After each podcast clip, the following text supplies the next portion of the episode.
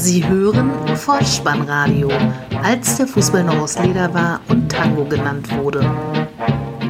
Herzlich willkommen und hallo zum Vollspannradio, der Podcast unter dem Motto, als der Fußball noch aus Leder war und Tango genannt wurde. Mein Name ist Dirk, auf Twitter unter Vollspannradio und @spike_dh unterwegs und ich begrüße euch ganz recht herzlich zur 140. Ausgabe des Vollspannradios, der VSR 114 mit dem Titel Flick Schusterei, die Nachlese zum Spieltag Nummer 10. 35 Treffer an diesem Wochenende, Kantersiege, Stadtderby, Rheinderby und der Rekordmeister trennt sich von seinem Cheftrainer. Bevor wir in die Momente des Spieltages einsteigen, eine kurze Anmerkung. Die Bundesliga und ihr gesamtes Trara schaffen es derzeit nicht mehr, mich in ihren Bann zu ziehen. Das hat sicher vielerlei Gründe und der Liga macht es auch nichts aus. Mir aber schon, unter anderem deshalb ist in der letzten Woche die Nachlese zum Spieltag Nummer 9 ausgefallen. Ich möchte aber den Podcast, ich möchte das Vollspannradio gerne weiterführen führen und deshalb gibt es heute zumindest eine Kurzzusammenfassung. Gute Unterhaltung. Die Momente des Spieltages. Die zehnte Spielrunde startete am Freitag unter Flutlicht in Sinsheim, wo die TSG 1899 Hoffenheim auf den SC Paderborn traf, zur Halbzeit bereits 3 zu 0 führte. Das war auch der Endstand. Schiedsrichter Schröder aus Hannover leitete die Begegnung vor 23.629 Zuschauern. Nach 26 Minuten war alles entschieden. Der SC Paderborn in dieser Form, in dieser Liga aus meiner Sicht nicht wettbewerbsfähig. Äh, dann also hinein in den Samstag Bundesliga-Konferenz 15.30 Uhr, immer noch beste Anstoßzeit. Borussia Dortmund gegen den VfL Wolfsburg, Halbzeitstand 0 zu 0, am Ende 3 zu 0 vor 80.200 Zuschauern. Der unparteiische Herr Welz aus Wiesbaden. Der BVB-Trainer Lucien Favre feierte seinen 62. Geburtstag und seine Mannschaft beschenkte ihn mit einem Heimspiel-Pflichtsieg gegen die Wölfe, die damit ihre erste Niederlage in dieser Bundesliga-Saison erlitten haben. Schwarz-Gelb zeigt sich gut gerüstet für die Begegnung beim FC Bayern München. Leipzig gegen den ersten FSV Mainz 05 gewinnt 8 zu 0. Zur Halbzeit steht es bereits 5 zu 0. Der Schiedsrichter ist Herr Winkmann aus Kerken und 38.517 Zuschauer wollten dieser Partie teilhaftig werden. Wir sahen den höchsten Bundesligasieg der Leipziger. Bisher stand der Rekord bei 6 zu 0 gegen Nürnberg aus der Saison 18-19 und wir sahen auch die höchste Bundesliga-Niederlage der Mainzer. Bisher war das das 0 zu 6 gegen die Bayern, ebenfalls in der Saison 18-19. Und hatte ich bereits im Paderborn-Segment die fehlende Wettbewerbsfähigkeit angesprochen, das gilt zumindest in diesem Spiel auch für die Rheinhessen. Und das ist ganz nebenbei sicher auch ein Grund, weshalb mir so ein bisschen die Faszination für diese Liga im Moment fehlt. Bayer Leverkusen gegen Borussia Mönchengladbach 1 zu 2 der Halbzeitstand. Das war auch der Endstand. Schiedsrichter Siebert aus Berlin. 30.210 Zuschauer. Ausverkauftes Haus. Ein unterhaltsames, weil temporeiches Spiel, in dem die Fohlenelf ihre Torchancen besser nutzt. Leverkusen macht Leverkusen-Dinge, siehe Ausführungen dazu in der letzten Episode. Und die Gladbacher gewinnen halt die Spiele, die man gewinnen muss, will man weiter oben mit dabei bleiben. Ausverkauftes Haus in Frankfurt, wo Schiedsrichter Schmidt aus Stuttgart die Begegnung zwischen der Eintracht und dem FC Bayern München leitete. 2 zu 1 der Halbzeitstand, 5 zu 1 der Endstand. Im DFB-Pokal unter der Woche gegen den VfL Bochum hat es die Saubombe, die bayerische, schon versucht. Nun hat es geklappt. Nico Kovac ist nicht mehr Trainer beim FC Bayern München. Die Berufsfußballer rufen in Teilen einfach ihr bereits nachgewiesenes Leistungsvermögen nicht ab und dann muss eben der Übungsleiter gehen. Es gibt Ausnahmen. Manuel Neuer bringt genug Eigenmotivation mit. Er will immer zu Null spielen. Robert Lewandowski will seinen Torrekord ausbauen.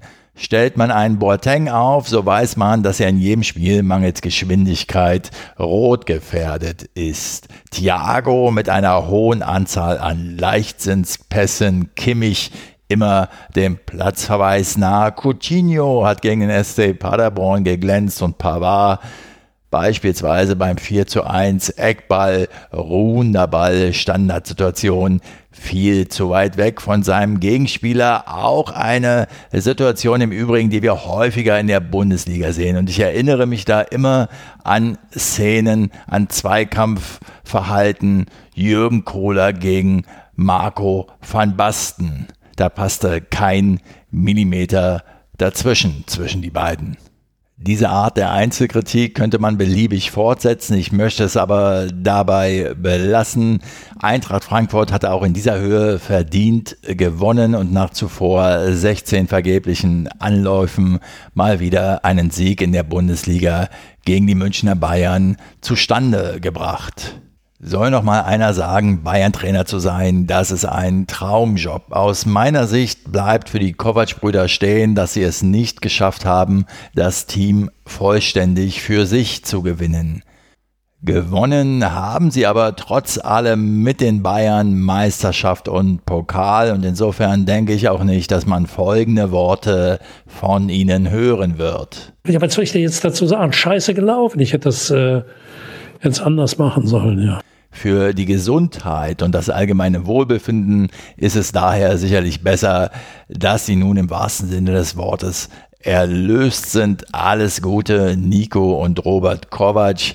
Solltet ihr in der Zukunft mal äh, Lust verspüren, über die wahren Gründe des Ausscheidens sprechen zu wollen, ihr seid jederzeit eingeladen, dies im Vollspannradio zu tun. Und der FC Bayern, er betreibt nun Flickschusterei. Assistenztrainer Hansi Flick übernimmt. Das Weserstadion ruft. SV Werder Bremen gegen den SC Freiburg. Halbzeitstand 1 zu 1. Am Ende schiedlich friedlich 2 zu 2 vor 41.000 Zuschauern. Der unparteiische Herr Dingert aus Gries. Bremen zweimal in Führung. Die Freiburger am Ende sogar in Unterzahl schaffen noch den Ausgleich. Zweifacher Torschütze Nils Pedersen.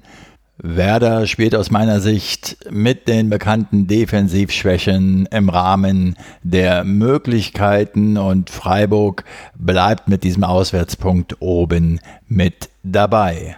Topspiel am Samstagabend an der alten Försterei. Stadtderby zwischen dem ersten FC Union Berlin und Hertha BSC. Halbzeitstand 0 zu 0.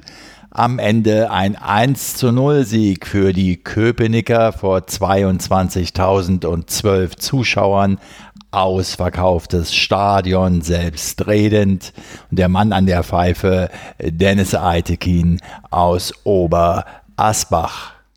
Wenige Torchancen in der gesamten Partie. Unions Christopher Lenz köpft nach drei Minuten gegen die Laufrichtung von Hertha-Keeper Jahrstein an den Innenpfosten. Der Ball springt ins Spielfeld zurück. In der sechsten Minute noch einmal ein Kopfball von Gentner der in den Armen von Jahrstein landete.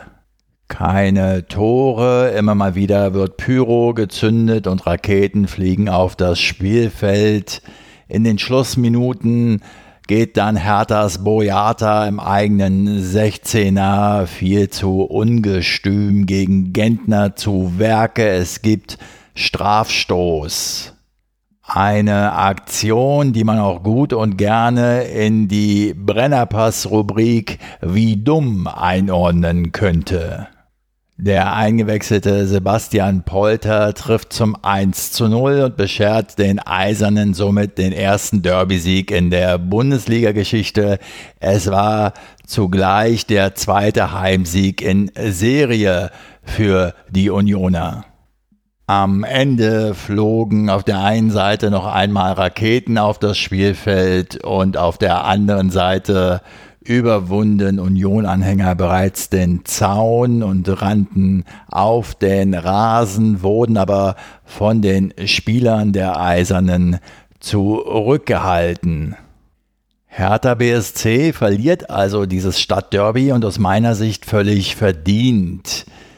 Betrachtet man die öffentliche Wahrnehmung beider Clubs so muss man sagen, klar hatte Hertha mehr zu verlieren, waren deshalb möglicherweise auch zu verkrampft. Man muss jedoch auch mitspielen wollen. Und Hertha BSC bezeichnet sich ja gern als Hauptstadtclub und wird in einigen Medien hin und wieder ja auch als schlafender Riese bezeichnet. Aus meiner Sicht hat der schlafende Riese die gesamte Begegnung verpennt. Sie haben es in der gesamten Spielzeit nicht geschafft, die eigenen Stärken zum Tragen zu bringen. Beispielsweise die Geschwindigkeit in der Offensive. Ich meine, Luke Bacchio und Dilrosun gegen Subotic, da muss doch was zu machen sein. Und wenn man dann defensiv auch noch solche Fehler wie beschrieben begeht, dann hat man verdient verloren. Zum Abschluss eine Betrachtung aus Gesamtberliner Sicht. Mir ist es ja ziemlich egal, ob Hertha am Saisonende 9. oder 14. wird. Insofern denke ich, kann Union die Punkte im Kampf gegen den Abstieg gut gebrauchen, auf dass wir auch im nächsten Jahr ein Stadtderby in der Bundesliga haben werden vom Samstag in den Sonntag und vom Stadtderby zum Rheinderby. Fortuna Düsseldorf gegen den ersten FC Köln. 1 zu 0 nach 45 Minuten. 2 zu 0 heißt es am Ende für die linksrheinischen Fortunen vor 51.155 Zuschauern. Schiedsrichter Herr Jablonski aus Bremen. Ruven Hennings und Erik Tommy mit einer gut anzusehenden Einzelaktion äh, machten die Tore und ein Friedhelm Funkel lässt sich von Herrn Bayer-Lorzer nicht die Butter vom Brot nehmen. Zum Abschluss des Spieltages mal wieder zu Besuch in der Puppenkiste.